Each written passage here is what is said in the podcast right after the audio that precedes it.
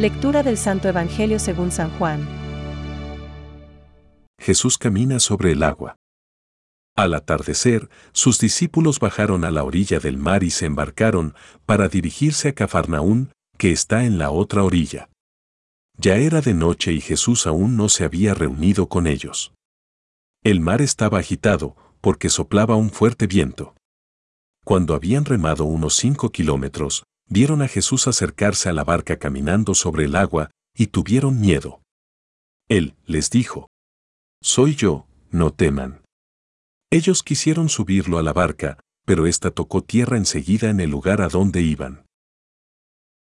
Es palabra de Dios. Te alabamos, Señor. Reflexión. Soy yo. No temáis. Hoy, Jesús nos desconcierta. Estábamos acostumbrados a un Redentor que, presto para atender todo tipo de indigencia humana, no dudaba en recorrer a su poder divino. De hecho, la acción transcurre justo después de la multiplicación de los panes y peces a favor de la multitud hambrienta. Ahora, en cambio, nos desconcierta un milagro, el hecho de andar sobre las aguas, que parece, a primera vista, una acción de cara a la galería. Pero no, Jesús ya había descartado el uso de su poder divino para buscar el lucimiento o el provecho personal cuando al inicio de su misión rechazó las tentaciones del maligno. Al andar sobre las aguas, Jesucristo está mostrando su señorío sobre las cosas creadas. Pero también podemos ver una escenificación de su dominio sobre el maligno, representado por un mar embravecido en la oscuridad. No temáis. Juan 6,20 les decía Jesús en aquella ocasión. Confiad, yo he vencido al mundo. Juan 16,33 les dirá después en el cenáculo. Finalmente, es Jesús quien dice a las mujeres en la mañana de Pascua, después de levantarse del sepulcro. No tengáis miedo. Nosotros, por el testimonio de los apóstoles, sabemos de su victoria sobre los enemigos del hombre, el pecado y la muerte. Por esto, hoy, sus palabras resuenan en nuestro corazón con una fuerza especial, porque son las palabras de alguien que está vivo.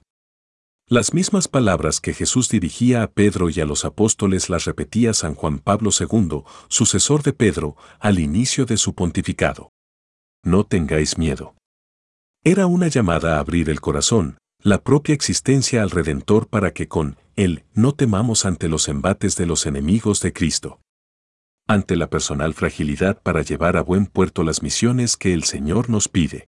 Una vocación, un proyecto apostólico, un servicio, nos consuela saber que María también, criatura como nosotros, oyó las mismas palabras de parte del ángel antes de afrontar la misión que el Señor le tenía encomendada.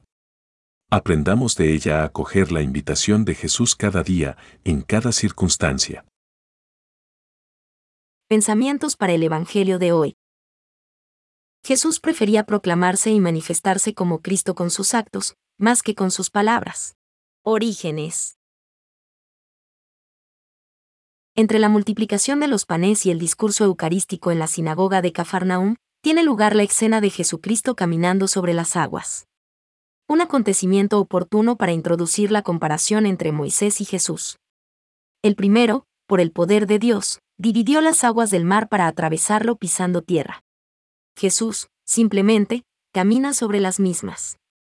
Él es el yo soy, Benedicto XVI. Orar es siempre posible. El tiempo del cristiano es el de Cristo resucitado que está, con nosotros, todos los días. Mateo 28,20, cualesquiera que sean las tempestades. Nuestro tiempo está en las manos de Dios. Catecismo de la Iglesia Católica, número 2.743.